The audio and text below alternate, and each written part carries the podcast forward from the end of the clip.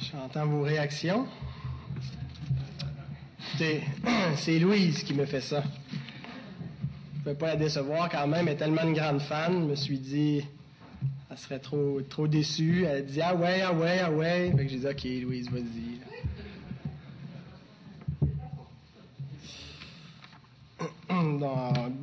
un bon dimanche à vous tous. Que le Seigneur puisse nous bénir ensemble dans sa parole, alors qu'il s'offre à nous lui-même dans cette parole. Je vous invite à l'ouvrir dans l'Épître aux Hébreux, chapitre 2, versets 1 à 4.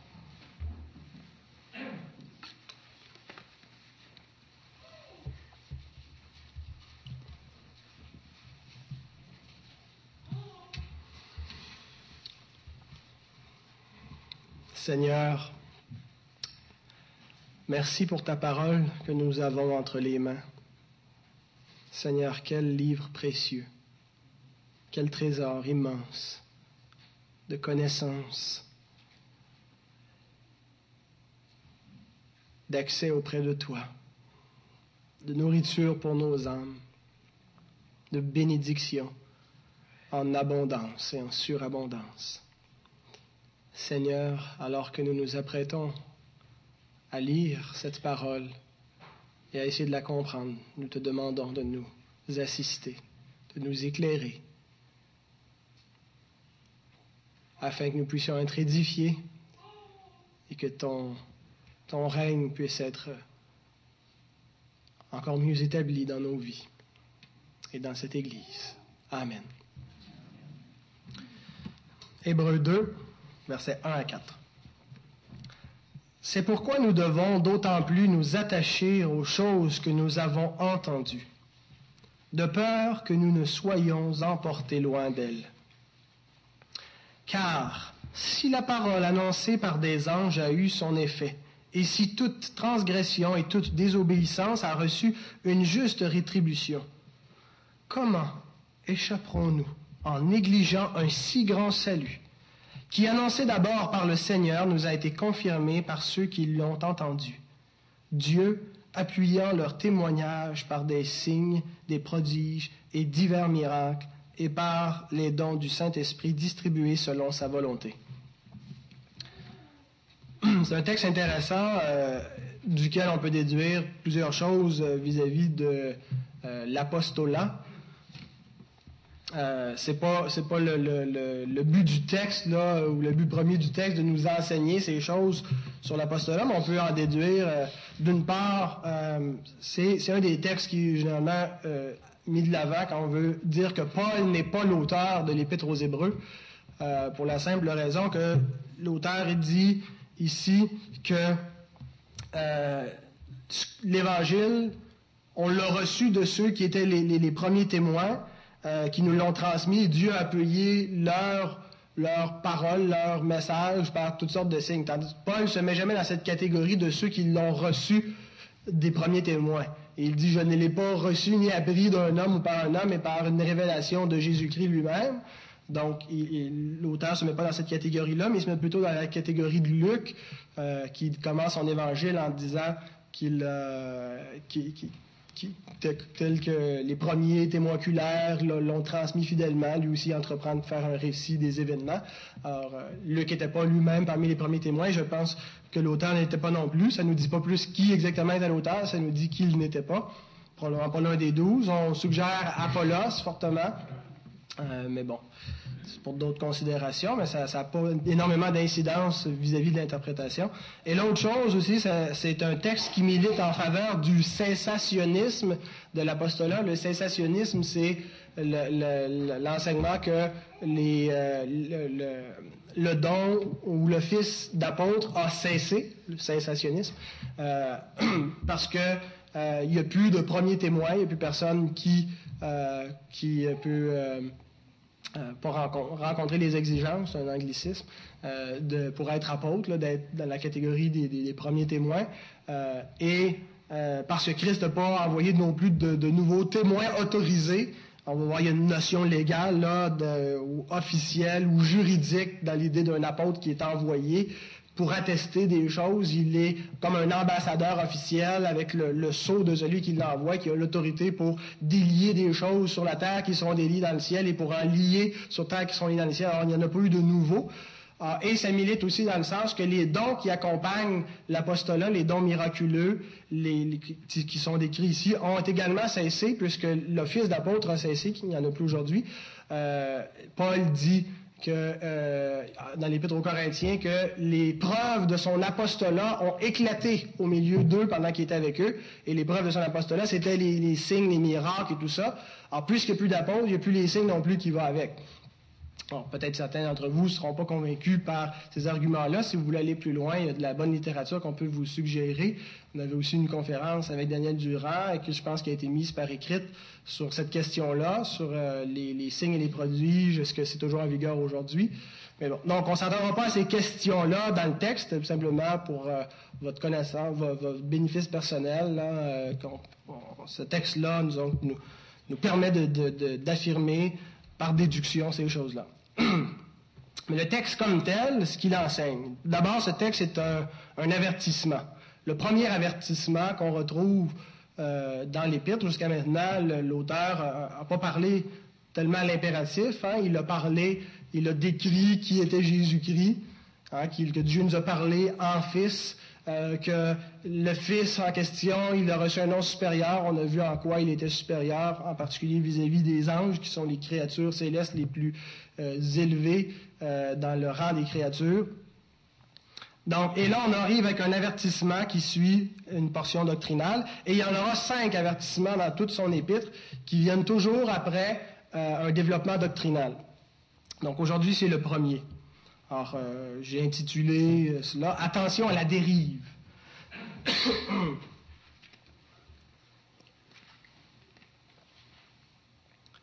C'est pas un avertissement qu'on peut prendre à la légère. Je ne pense pas qu'il y ait aucun avertissement en écriture qui doit être pris à la légère, mais il y a, un ton assez solennel dans la, façon que l'auteur euh, fait cet avertissement. Et dans ce, court paragraphe que nous avons lu, on voit euh, un lien, des liens même avec le chapitre 1. Au chapitre 1, l'auteur avait, euh, fait deux contrastes dans le chapitre 1. Le premier contraste, il a commencé en parlant des jours d'autrefois et des derniers jours qui sont aujourd'hui, aujourd'hui depuis, le temps des apôtres. Donc il y avait ce contraste-là, l'ancienne et la nouvelle alliance, qui est repris ici encore, hein, où la parole annoncée autrefois et la parole annoncée maintenant. Alors, le contraste est repris. Et l'autre contraste, c'était des versets 5 à 14 dans chapitre 1 où l'auteur fait un contraste entre Jésus et les anges. Et là, il reprend encore ce, contraste-là et on va voir où il voulait en venir finalement avec ça, en, montrant la parole annoncée par des anges et la parole annoncée par le Seigneur et la conséquence de négliger l'une et l'autre.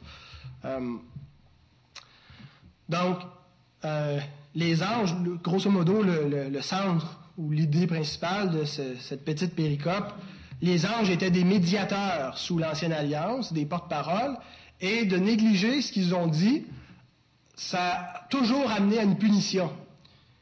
Il dit maintenant, je vous ai montré, je vous ai prouvé par les Écritures que Jésus est de loin supérieur aux anges. Alors imaginez la négligence envers ce que lui a dit comment est-ce que ça va être jugé sévèrement?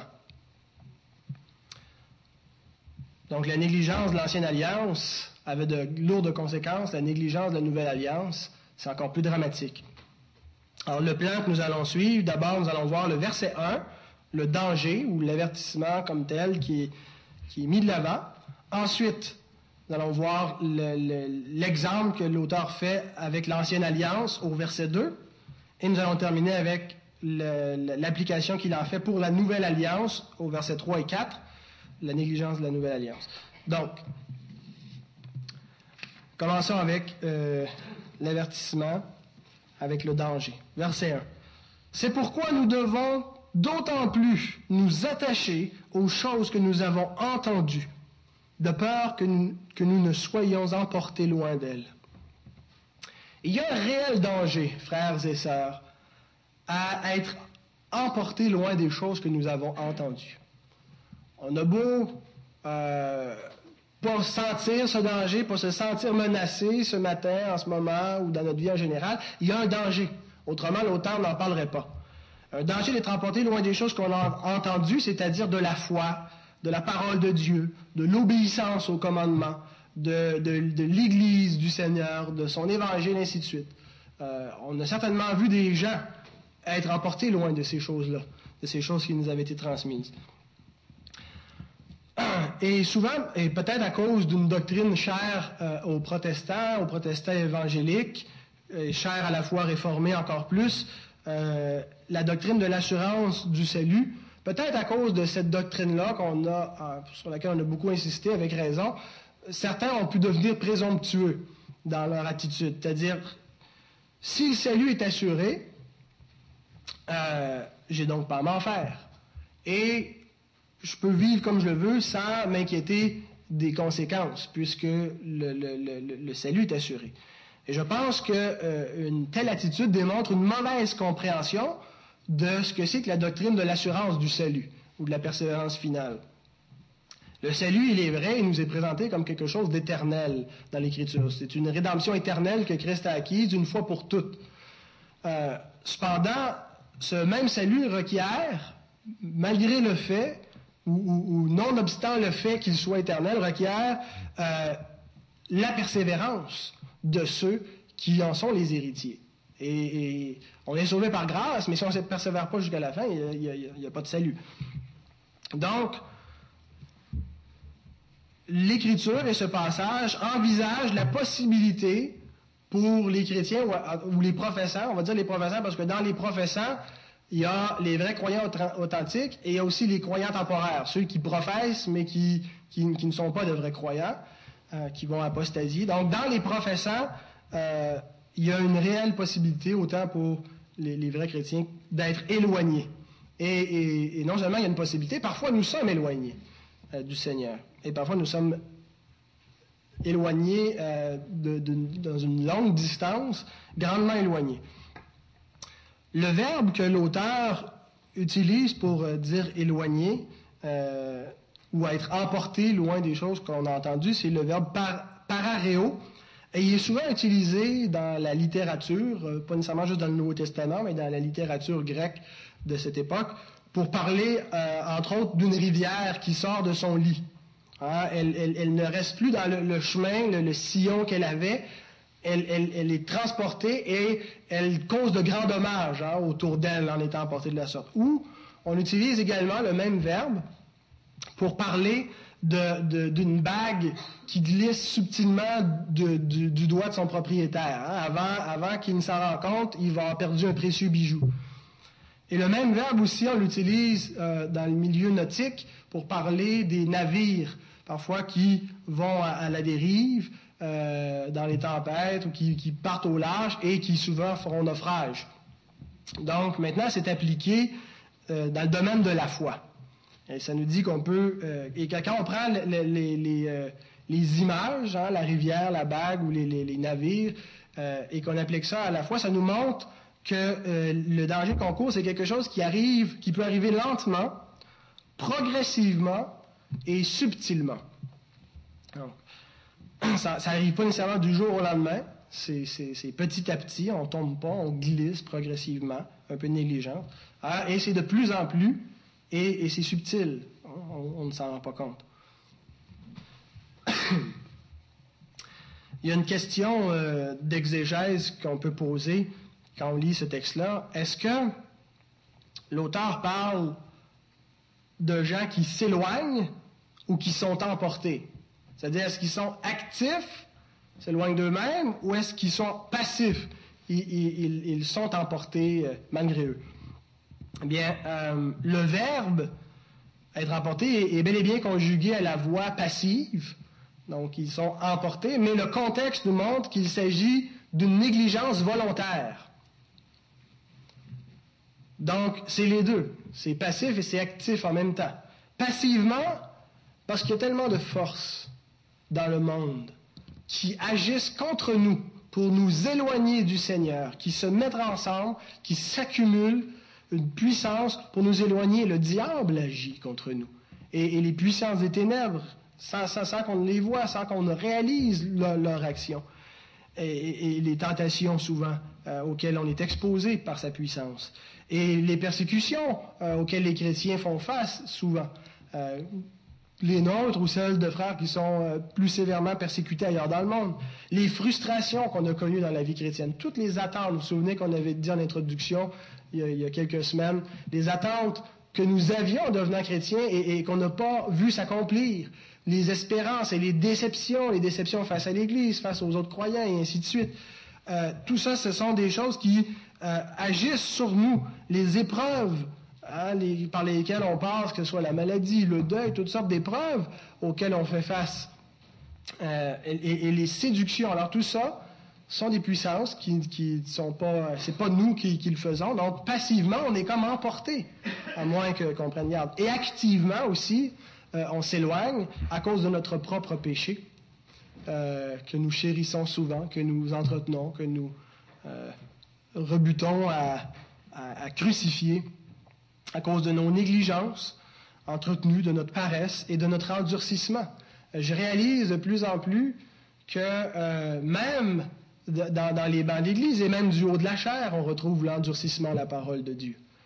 Euh, n'allons pas penser que parce que nous sommes nés de nouveau, que nous sommes des chrétiens, qu'on a relativement peut-être une bonne marche avec le Seigneur, qu'on ne s'endurcit jamais. Euh, on a encore, il y a le péché rémanent. Et lorsque la parole de Dieu nous exhorte, lorsque euh, euh, on ainsi de suite, on résiste souvent à la parole de Dieu. Nous résistons à la voix du Seigneur. C'est pour ça que l'auteur va s'empresser de faire une mise en garde. Si aujourd'hui vous entendez sa voix, n'endurcissez pas vos cœurs. Donc, activement et passivement, nous pouvons être emportés loin des choses que nous avons entendues, loin de la parole du Seigneur. Parce que toutes ces choses contribuent à nous en éloigner. Souvenez-vous de euh, la parabole du, semeur que Jésus raconte qui rend infructueux, les, différentes circonstances qui rendent la, semence infructueuse. Ah, il parle des, oiseaux qui viennent voler la semence. Si vous n'êtes pas au fait de l'Évangile, si pour vous, c'est pas clair encore, qu'est-ce que c'est que l'Évangile, le salut par la foi, ou qui est Dieu, qu'est-ce que c'est que, qui est le Dieu qu'on sert? Hein, on parle qu'il y a un seul Dieu, on parle de la Trinité. Si ces choses-là ne sont pas claires, allez demander à quelqu'un, il faut que, faut que ça soit clarifié dans votre compréhension des choses, parce que le malin vient et vole cette semence du cœur euh, auprès de ceux qui, ne la comprennent pas, qui ne comprennent pas cet évangile. Assurez-vous de bien comprendre les choses qui vous ont été transmises, des choses que vous avez entendues. Il faut que vous les compreniez de peur que vous soyez emportés loin de ces choses-là. Jésus nous parle aussi des ronces, des épines qui étouffent la semence, qui l'empêchent de, pousser. Est-ce que le, monde a une, emprise dans, notre vie? Certainement, on, vit dans le monde, on ne peut pas faire autrement que, d'user le monde, mais de quelle façon est-ce que le monde a une influence dans notre vie? Veillons avec, avec grand soin, avec crainte, à ce qu'il ne vienne pas étouffer la, parole de Dieu dans notre vie, la rendre infructueuse, l'empêcher de porter des fruits en abondance. Et, il faut hein, entrer avec, avec une faux dans ses ronces et dans ses mauvaises herbes pour les couper. Il faut se faire violence à, toutes ces affections mondaines parfois que nous avons. Et Jésus parle aussi des, du sol pierreux, qui, qui euh, des gens qui, manquent de, profondeur en eux-mêmes, de persistance et qui abandonnent dès que c'est un peu difficile.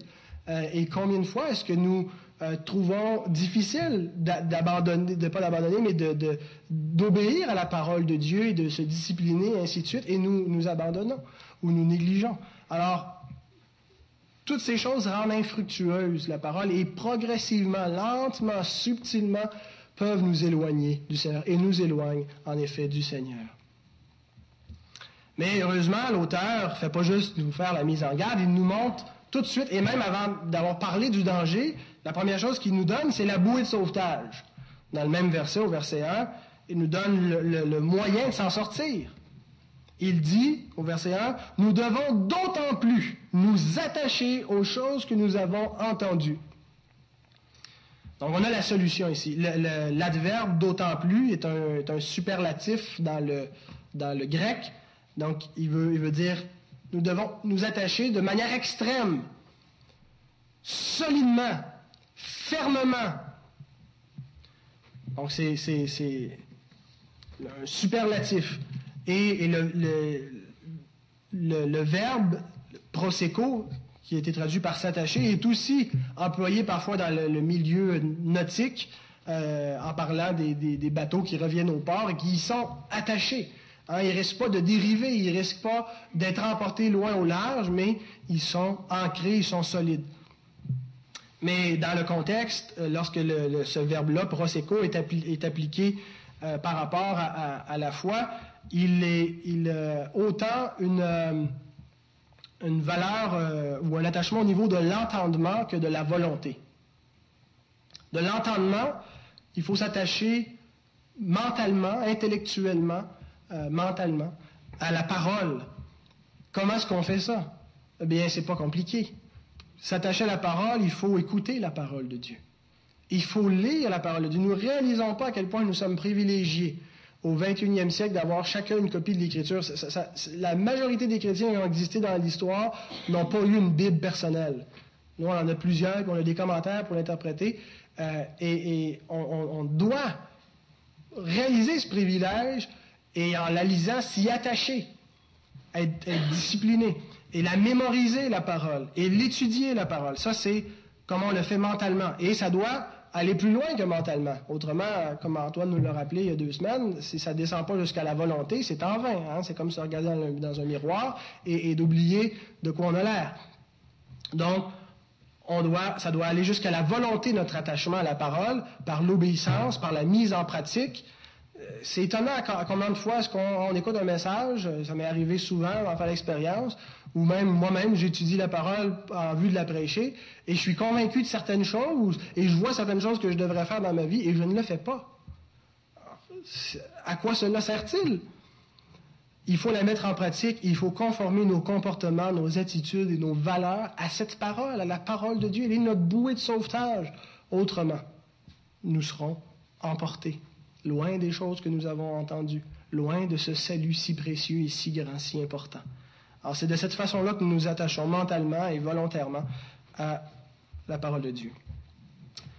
Maintenant, un deuxième point, c'est la négligence envers l'ancienne alliance. L'auteur commence par nous montrer, son but c'est de nous montrer qu'est-ce qui arrive si on néglige de faire ce qu'il a dit, mais il commence en partant de plus bas, en partant d'une époque où c'était moins grave de négliger. Beaucoup moins grave. Alors on lit au verset 2, Car si la parole annoncée par des anges a eu son effet, et si toute transgression et toute désobéissance a reçu une juste rétribution, alors, on arrête là. On voit qu'il va, tirer une conséquence de cette affirmation-là, parce que ça ne fait pas de sens d'arrêter tout de suite. Donc, mettez trois points de suspension, puis on y reviendra au troisième point. Pourquoi est-ce qu'il parle des anges? La parole annoncée par des anges. Eh bien, les anges avaient été des médiateurs sous l'Ancienne Alliance euh, pour euh, être des porte-parole de Dieu dans bien des circonstances et euh, en particulier lorsque Dieu avait donné sa loi. On lit, entre autres, vous avez dans votre feuillet les versets de la Bible que, je vais citer pour éviter que vous ayez à vous promener à gauche et à droite. Donc, vous pouvez laisser votre Bible ouverte dans l'hébreu et suivre en même temps ce que je lis ailleurs. Étienne qui parle aux Juifs dans Actes, chapitre 7, verset 53. Vous qui avez reçu la loi d'après des commandements d'anges et qui ne l'avez point gardée. Et Paul, euh, lui aussi, fidèle à cette tradition, dans Galates 3.19, dit Pourquoi donc la loi? Elle a, elle a été donnée ensuite à cause des transgressions, jusqu'à ce que vint la postérité à qui la promesse avait été faite, et elle a été promulguée par des anges au moyen d'un médiateur. Alors, vous allez voir les conséquences que l'auteur tire de cette, euh, vérité-là, que c'est les anges qui ont servi comme médiateurs. Il dit que leur parole a eu son effet. Hein, le second, euh, Louis II traduit euh, une expression, bebaios, qui est un qualificatif dans le grec, et, ce qualificatif-là qualifie la parole que les anges ont prononcée. Elle est bebaios, cette parole. Hein, et le second traduit ça par elle a eu son effet. Mais littéralement, ce que ça veut dire, c'était le, terme bebaios connote une idée juridique. C'est-à-dire que euh, lorsque le, même terme était employé dans le monde du commerce, euh, c'était une garantie officielle, légale, qu'on donnait. Donc, il dit, cette parole que les anges ont prononcée, elle était garantie. Elle avait une efficacité. Il y avait, une, valeur juridique que si on ne la suivait pas, il allait avoir des conséquences. Et non seulement l'auteur affirme ça, non seulement il dit la, la parole que les anges ont prononcée, elle avait une garantie, mais il prouve son point. Parce qu'il nous montre la garantie. Il dit, ben, quand on n'a pas obéi à cette parole-là, il y a eu des sanctions, il y a eu des conséquences à ça. Alors, il y a eu des, preuves, euh, c'était la preuve que cette parole était garantie parce qu'il y a eu des conséquences en cas de désobéissance. Le mot désobéissance, euh, je l'ai trouvé particulièrement intéressant euh, dans, le grec, encore une fois. pas, une transgression aurait pu être intéressant, mais désobéissance, c'est le mot paracoé, euh, et ce qui est intéressant, c'est sa composition. Il est composé de deux mots, la préposition para, qui veut dire à côté de, et le verbe akuo, qui veut dire écouter, entendre. Donc, désobéir, c'est entendre à côté. Hein, obéir, c'est upakuo, entendre sous, mais désobéir, c'est entendre à côté. Finalement, c'est être à côté de la traque, être dans le champ. Euh, donc, ça donne l'idée d'avoir mal compris quand on désobéit. Mais euh, le, c'est pas juste de mal comprendre la désobéissance, parce que partout quand le mot est, utilisé, le contexte montre qu'il est toujours question d'une mauvaise volonté. Mais les deux vont ensemble. Parce que souvent, on agit mal parce qu'on comprend mal. Et souvent, il y a des gens dans l'Ancienne Alliance qui ont désobéi à la loi de Dieu parce qu'ils ont mal compris la nature de la loi et la sainteté de Dieu. Hein. Ils n'ont pas obéi à la loi parce qu'ils ne l'ont pas comprise. Et à cause de ça, ils ont été punis. Donc, une mauvaise compréhension engendre une mauvaise volonté. Euh, l'hétérodoxie engendre la désobéissance. L'hérésie est pratiquement une garantie vers l'apostasie, la dérive. Donc, il dit que toute désobéissance envers la parole que les anges ont prononcée a eu son, salaire, c'est le mot qui est employé, son juste salaire, hein, comme le salaire de la mort, pardon, le salaire du péché qui est la mort. Donc, la désobéissance à la parole des anges. On a-tu des exemples de ça? Eh bien, on en a un dans Genèse. Souvenons-nous des anges qui sont pointés, sont allés voir Lot, le juste, avec sa famille, qui vivait dans une ville de débauche et de corruption appelée euh, Sodome et Gomorre. Je ne sais pas dans quel des deux il se trouvait. C'était à Sodome. Et euh, l'ange lui dit, Genèse 19, verset 17, Sauve-toi pour ta vie. Ne regarde pas en arrière et ne t'arrête pas dans toute la plaine. Sauve-toi vers la montagne de peur que tu ne périsses. Alors, Dieu allait détruire cette ville-là. Et on lit un peu plus loin au verset 26, la femme de Lot regarda en arrière. L'ange avait dit, regarde pas en arrière. Elle a regardé en arrière et elle devint une statue de sel.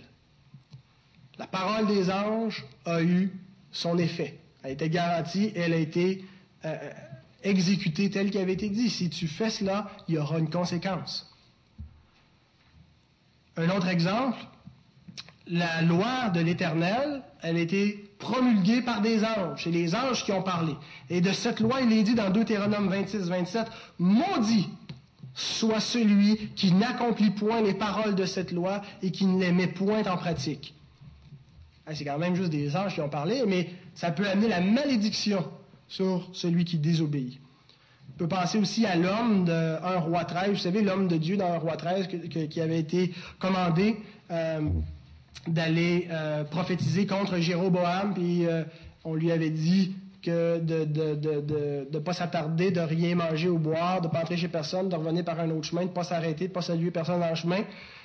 Et puis finalement, quelqu'un d'autre qui est arrivé, il a dit, moi aussi, l'Éternel m'a parlé, il y a un ange qui est venu me voir et qui me dit, puis finalement, il a désobéi à la parole. Alors, on peut supposer que ça devait être un ange, lui aussi, qui avait été le porte-parole de Dieu, qui lui avait dit ça. Qu'est-ce qui lui est arrivé pour avoir désobéi à la parole envoyée par un ange? Eh bien, il a euh, été puni de mort, il a été dévoré par un lion en chemin, quelque chose d'horrible. Euh, et un dernier exemple, toujours sous l'Ancienne Alliance, mais qu'on retrouve dans le Nouveau Testament, celui de, Zacharie, le père de Jean-Baptiste, dans l'Évangile de Luc 1, 19 euh, et 20. L'ange lui répondit, Je suis Gabriel, Je me tiens devant Dieu et j'ai été envoyé pour te parler et pour t'annoncer cette bonne nouvelle. Et voici, tu seras muet. Et tu ne pourras parler jusqu'au jour où ces choses arriveront parce que tu n'as pas cru à mes paroles. Intéressant qu'ils disent à mes paroles, n'est-ce pas? Qui s'accompliront en leur temps.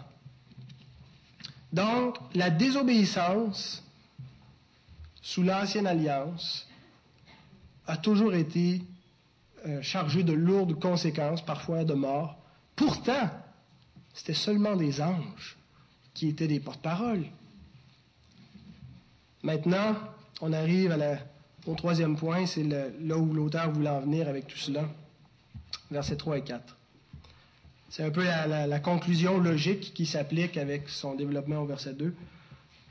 Comment échapperons-nous en négligeant un si grand salut qui, annoncé d'abord par le Seigneur, nous a été confirmé par ceux qui l'ont entendu. Dieu appuyant leur témoignage par des signes, des prodiges et divers miracles et par les dons du Saint-Esprit distribués selon sa volonté. Alors, c'est un argument qu'on pourrait dire en latin euh, a minori ad maius, du plus petit au plus grand, du moins grave au plus grave. Donc, il a commencé à parler quelque chose qui était plus petit, moins grave, la désobéissance dans l'ancienne alliance, pour arriver à quelque chose de beaucoup plus tragique en cas de désobéissance sous la nouvelle alliance. Pendant euh, les, neuf versets qui ont précédé, au chapitre 1, les versets 5 à 14, l'auteur a démontré que les anges sont inférieurs en tout point à Jésus. Et là, on voit où il voulait en venir avec ça. Pourtant, même devant ces créatures inférieures au Fils, la désobéissance a été punie et parfois de mort. Maintenant, c'est quelqu'un de bien supérieur qui a parlé, de bien supérieur aux anges qui est venu s'adresser à nous. Quelqu'un devant lequel les anges se prosternent pour l'adorer. Pouvez-vous vous imaginer? Qui oserait négliger la parole d'une telle personne? Eh bien, pourtant, plusieurs le font. Comment subsisterons-nous en négligeant une telle parole, un tel salut? Si ceux qui ont désobéi lorsque les anges ont parlé n'ont pas pu échapper au jugement, comment nous, qui n'avons pas été adressés par des anges, mais par le Fils de Dieu, pourrons-nous subsister en négligeant cette parole? Remarquez que l'auteur ne dit pas que nous courons un danger seulement si nous abandonnons la foi et si nous devenons des antichrétiens puis des antichristes, mais il dit au verset 3, comment échapperons-nous en négligeant un si grand salut? Il est question de négligence, pas d'une rébellion ouverte nécessairement, une négligence, de l'insouciance, de ne pas se sentir concerné, de délaisser petit à petit, de mettre de côté. Et il y a un beau parallélisme entre le verbe négliger et le verbe s'attacher, n'est-ce pas? Proseco, améléo, il, hein, il part attachons-nous. Parce que si nous négligeons, nous ne subsisterons pas. Ah, il y, a, il y a un parallèle entre ces deux verbes, il y a un contraste absolu entre ces deux attitudes que nous devons avoir. Et je crois qu'il y a trois catégories de personnes qui sont directement touchées par cet avertissement.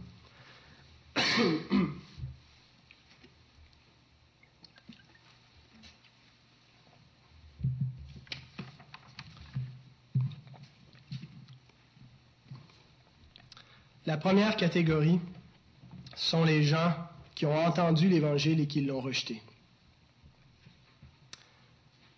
Les gens qui ont été évangélisés, qui ont reçu, qui ont entendu, et qui n'ont pas cru, qui ont négligé cette parole, qui l'ont considérée pour rien. Jésus raconte une parabole où, euh, pour illustrer euh, l'évangélisation et le, salut, il compare un mariage auquel plein de gens sont invités, on fait des invitations et chacun a une bonne excuse pour ne pas venir. Et le mot que Jésus utilise pour dire qu'ils ont été indifférents à l'invitation, et le même mot que l'auteur ici utilise, améléo, pour dire qu'il ne faut pas négliger le salut. On lit dans Matthieu 22, versets 4 et 5. Il envoya encore d'autres serviteurs en disant, Dites aux conviés, voici j'ai préparé mon festin, mes bœufs et mes bêtes grasses sont tués, tout est prêt, venez aux noces. Mais sans s'inquiéter de l'invitation, ils s'en allèrent, celui-ci à son champ, celui-là à son trafic. Quand Jésus est venu sur terre, qu'il a annoncé l'Évangile, était le premier à prêcher la bonne nouvelle du royaume, hein, d'abord annoncé par le Seigneur, cette parole. Beaucoup ont cru en lui, beaucoup l'ont suivi, beaucoup ont reconnu cette parole comme étant la véritable, la parole qui donne la vie éternelle. Mais plusieurs ont rejeté son message. Plusieurs ont rejeté aussi le messager. Et Jésus dit que ces gens-là seront traités plus sévèrement que Sodome et Gomorre au jour du jugement. Parce que Sodome et Gomorre ont été visités seulement par des anges. Mais ici, il y a beaucoup plus qu'un ange. Eux ont été visités par Jésus. Et Jésus déclare ailleurs que la condamnation d'une personne qui aura entendu l'Évangile et qui l'aura rejeté sera plus grande que celui qui ne l'a pas entendu. sera plus sévère. Il dit dans Luc 12, 47 et 48, Le serviteur qui, ayant connu la volonté de son maître, n'a rien préparé et n'a pas agi selon sa volonté, sera battu d'un grand nombre de coups. Mais celui qui, ne l'ayant pas connu, a fait des choses dignes de châtiment, il ne dit pas qu'il sera sauvé, il sera battu de peu de coups. On demandera beaucoup à qui l'on a beaucoup donné, et on exigera davantage de celui à qui l'on a beaucoup confié. Je suis venu jeter un feu sur la terre, et qu'ai-je à désirer s'il est déjà allumé? Vous connaissez certainement des personnes qui ont entendu l'Évangile et qui n'en ont rien fait. des personnes qui connaissent l'avertissement effroyable en cas de négligence et qui pourtant sont demeurés négligents.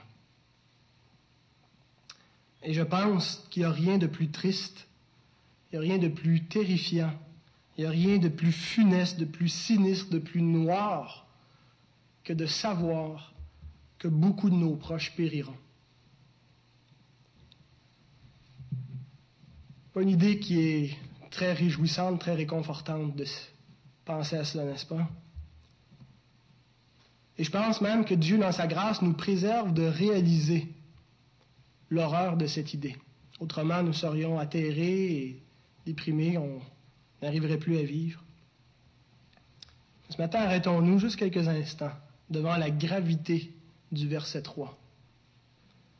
Comment échapperons-nous en négligeant un si grand salut? Comment échapperont-ils? Comment échapperont-ils nos frères et nos sœurs, nos enfants, nos parents,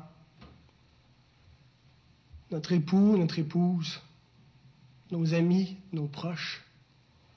Comment pensez-vous qu'ils vont échapper? S'ils négligent cette parole qui a été annoncée par le Seigneur? Ils iront là où il y a des pleurs et des grincements de dents. Ils iront pour l'éternité dans l'obscurité des ténèbres. Ils n'auront ni repos, ni consolation, ni pardon. Cette fois, ce n'est pas des anges qui ont parlé, c'est le Seigneur.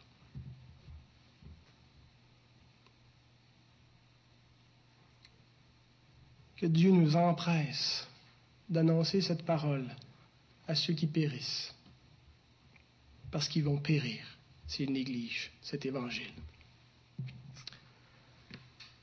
La deuxième catégorie de personnes, ce sont les professants qui sont devenus négligents.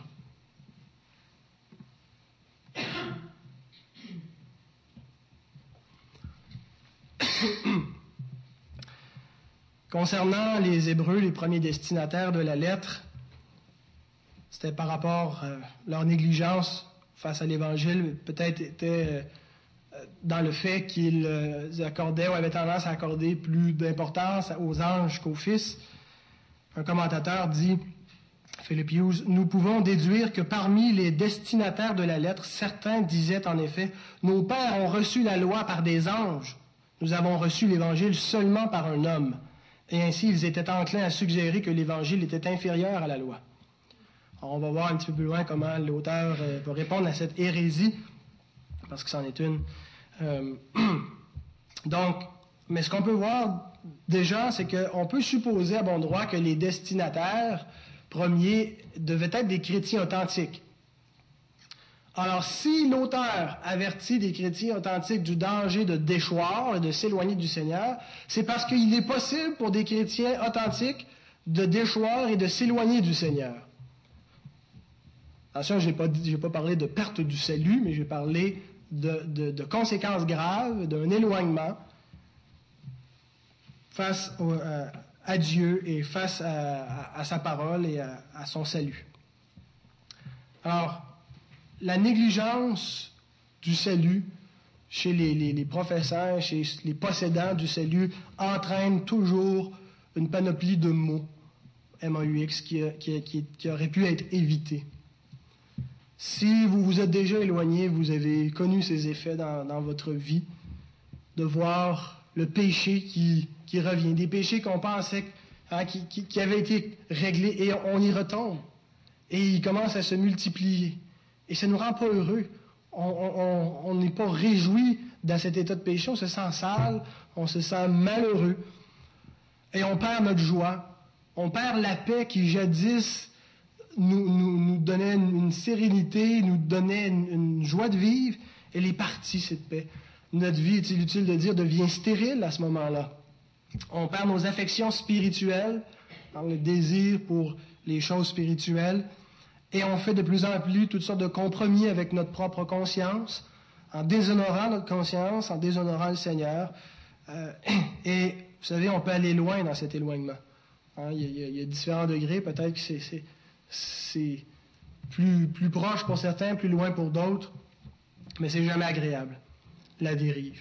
Et notre confession de foi, la deuxième confession de foi de Londres de, 1689, un, beau euh, paragraphe qui décrit ce qui arrive aux vrais croyants lorsqu'il s'éloigne.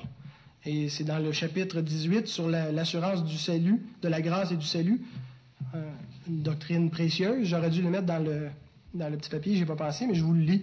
Ça dit chez les vrais croyants. C'est bien dit chez les vrais croyants. L'assurance du salut peut être ébranlée. Elle peut être diminuée ou temporairement perdue de diverses façons. S'ils négligent de la préserver, ou tombent dans quelque péché particulier qui blesse leur conscience et attriste l'esprit, s'ils succombent à quelque tentation soudaine ou violente, si Dieu leur retire la lumière de sa face et même permet que ceux qui le craignent marchent dans les ténèbres et n'aient pas de lumière. Cependant, on a décrit ce qui leur arrive, mais il y a un cependant. Ils ne sont jamais totalement privés de la semence de Dieu et de la vie de foi de l'amour de Christ et des frères, d'une sincérité de cœur et de la conscience de leur devoir, grâce auquel, par l'opération de l'Esprit, cette assurance peut, en temps voulu, être ranimée, et par lesquels ils sont gardés d'un désespoir total même au milieu de leur perplexité. Donc, la grâce de Dieu, même dans nos souvenirs mercredi, on a parlé de cela, et comment la grâce de Dieu relève le pécheur qui s'est éloigné. Donc, Gloire à Dieu pour cela. L'éloignement euh, du salut peut se faire sur une base individuelle, mais c'est vrai également collectivement. Et d'ailleurs, c'est vrai pour l'Église. L'Église peut s'éloigner en négligeant le salut. Et historiquement, on a un formidable exemple dans celui de l'Église catholique romaine qui, à certains moments donnés de, son histoire, a été si éloigné qu'on n'a pas d'autre choix que de faire tomber le verdict d'apostasie sur certaines euh, phases de l'histoire qu'on a vues même dans, le cours, dans l'école du dimanche pour adultes. Il y a des, moments où l'Église n'était plus une Église, c'était devenu une synagogue de Satan. Euh, et aujourd'hui encore, peut-être plus que jamais, l'Église et les évangéliques, euh, nous sommes exposés à ce danger de délaisser la parole du salut, de délaisser cette parole parce qu'il y a tant de pression qui vient de l'extérieur et de l'intérieur de l'Église pour mettre cette parole de côté, pour la mettre au rencard. Et, on voit comment de plus en plus on, la délaisse dans, les, la, vie des, églises et pour se mettre à la mode du jour et pour plaire aux hommes. Donc, euh, je vous passe ce chapitre. On en aurait long à dire, mais donc il y a un danger réel qu'individuellement, mais aussi collectivement, nous soyons emportés si nous négligeons les choses qui nous ont été transmises. La troisième catégorie, ce sont les apostats. Un apostat, c'est quelqu'un qui a connu et qui a abandonné quelqu'un qui, a été au fait.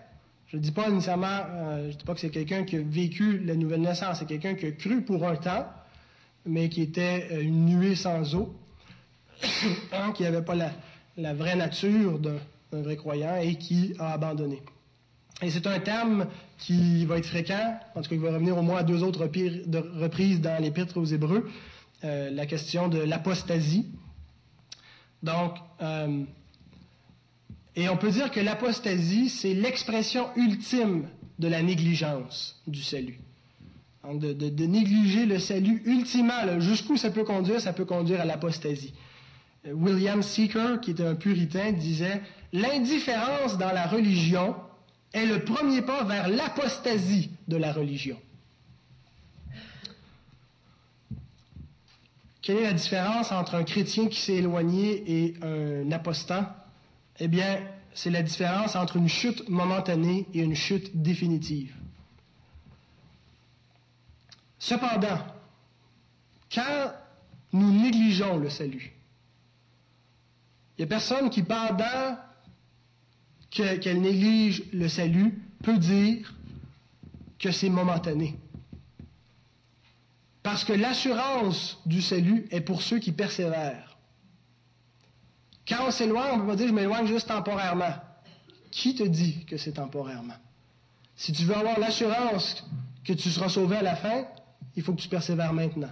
Autrement, tu n'as pas droit à l'assurance du salut. Et l'Écriture nous montre toujours euh, que l'assurance du salut vient sur la persévérance. Il n'y a pas de garantie que nous ne sommes pas des apostats quand nous nous éloignons. La seule garantie qu'on n'est pas un apostat, c'est quand nous revenons. Donc, on ne peut pas négliger le salut en, nous, en se disant que nous n'avons rien à craindre parce que nous sommes sauvés. Si nous négligeons le salut, craignons. Et la Bible présente toujours les choses dans cette perspective. L'assurance du salut, qu'on sera sauvé, est toujours sur la base de la persévérance. Par exemple, Matthieu 24, 13, celui qui persévérera jusqu'à la fin sera sauvé. Et Jésus va répéter cela à plusieurs reprises dans les discours eschatologiques de Matthieu, de Luc. Ben Luc 21, 17 et 19 à 19. Vous serez haïs de tous à cause de mon nom. Mais il ne se perdra pas un cheveu de votre tête. Par votre persévérance, vous sauverez vos âmes. 1 Corinthiens 15, 1 et 2. Je vous rappelle, frères, l'évangile que je vous ai annoncé, que vous avez reçu, dans lequel vous avez, dans lequel vous avez persévéré, et par lequel vous êtes sauvés, si vous le retenez tel que je vous l'ai annoncé, autrement vous auriez cru en vain. Timothée, 2 Timothée 2.12, si nous persévérons, nous régnerons aussi avec lui. Si nous le renions, lui aussi nous reniera. Hébreu 10, 36 à 39. Car vous avez besoin de persévérance, c'est une nécessité, afin qu'après avoir accompli la volonté de Dieu, vous obteniez ce qui vous est promis. Encore un peu de temps, celui qui doit venir viendra et ne tardera pas. Et mon juste vivra par la foi, mais s'il se retire, mon âme ne prend pas plaisir en lui. Nous, ne sommes pas de ceux qui se retirent pour se perdre, mais de ceux qui ont la foi pour sauver leur âme.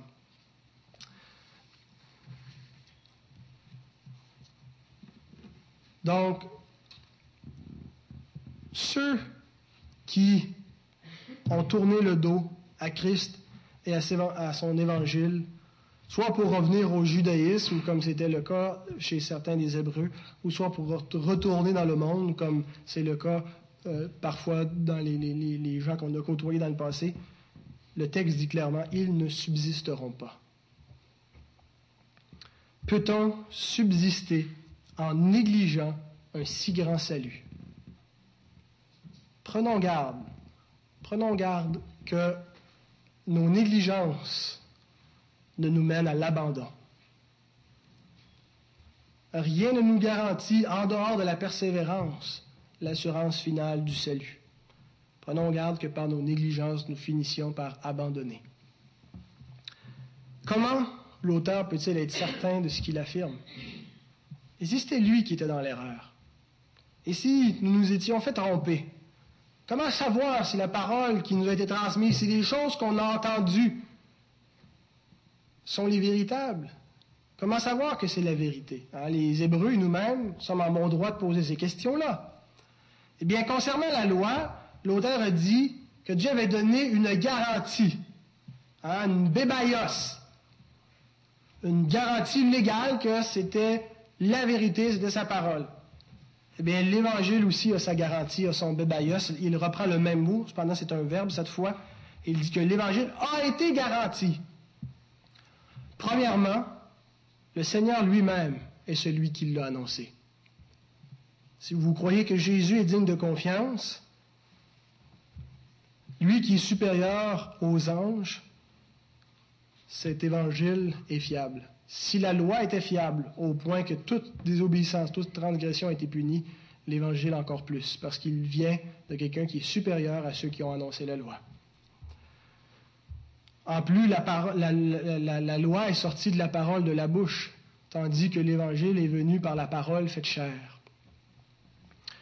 Deuxièmement, il nous dit cet évangile nous a été confirmé, c'est là qu'il emploie le, le, verbe bebaio, par des témoins et a été confirmé. Avez-vous déjà réalisé que votre foi repose entièrement sur le, témoignage de certains hommes qui prétendent avoir vu le Fils de Dieu et qui ont attesté des choses et que tout ce que vous croyez est basé sur ce qu'ils ont dit? Avant même d'être une expérience personnelle, c'est quelque chose qui c'est un témoignage qu'on a reçu. Et Jean nous le dit dans 1 Jean, chapitre 1, verset 1 à 3, ce qui était dès le commencement, ce que nous avons entendu, ce que nous avons vu de nos yeux, ce que nous avons contemplé et que nos mains ont touché concernant la parole de vie, car la vie a été manifestée, et nous l'avons vue, et nous, lui rendons témoignage, et nous vous annonçons la vie éternelle qui était auprès du Père et qui nous a été manifestée.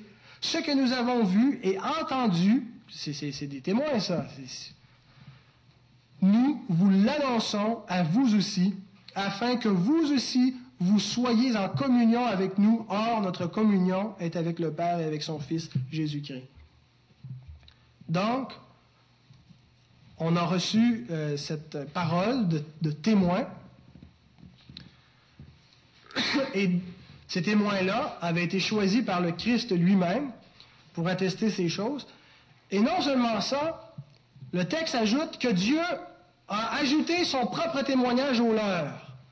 Dieu a témoigné avec eux. C'est le, verbe sune, sunepi martureo. Sun qui veut dire avec, martureo qui veut dire témoigner. Dieu a témoigné avec eux. Hein, c'est ce qu'il est dit au verset 4.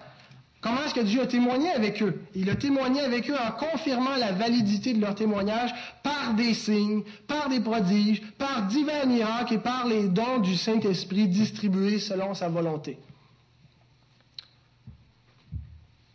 Alors, un peu plus loin dans son épître, l'auteur va dire Considérez la fin de ces témoins, ceux qui vous ont transmis les premiers la parole de Dieu. Considérez la fin de leur vie et imitez-les. Quelle a été la fin de la vie de ces hommes? Vous savez que le mot témoin, en, grec, c'est le mot martus, ou marturos, pardon, qui est donné en français martyr. Eh bien, la fin de la vie de ces hommes, pour nous annoncer la parole, c'est ce qui est dit dans Hébreu 13, verset 7, ça a été celle de martyr. Pouvait-il aller plus loin que cela? Pouvait-il aller plus loin que la mort de martyr? La mort dans d'atroces souffrances pour attester la vérité. Tu ne pouvez pas aller plus loin que ça. Plus loin que ça, tu meurs. Hein? Et ils sont morts. Alors, qu'est-ce que vous attendez de plus? Qu'est-ce que nous pouvons attendre de plus comme garantie pour l'Évangile? D'abord, le Seigneur lui-même a annoncé ce message, lui qui est supérieur aux anges. Ensuite, ce même message a été confirmé par des témoins choisis par eux. Dieu a témoigné avec eux par toutes sortes de signes, divers miracles, par des, des prodiges extraordinaires. Et les témoins sont allés le plus loin qu'ils pouvaient pour nous attester ces choses en mourant dans d'atroces souffrances, en confessant la vérité. Je ne sais pas pour vous, individuellement, j'ai une bonne idée, cependant, je ne sais pas, mais quant à moi, je crois leur témoignage. Je crois ce que les apôtres nous ont transmis. Cette parole, les choses que nous avons entendues qui nous sont parlées au verset 1, je crois que c'est la vérité et je, prends, je les prends au sérieux. Que Dieu nous, nous vienne en aide pour qu'on ne devienne pas négligents avec ces choses qu'ils nous ont transmises. C'était si important qu'ils ont accepté de mourir pour ces choses, pour nous transmettre le flambeau. Que Dieu nous vienne en aide pour qu'on ait le même sérieux avec la foi qui a été transmise au sein une fois pour toutes. Amen.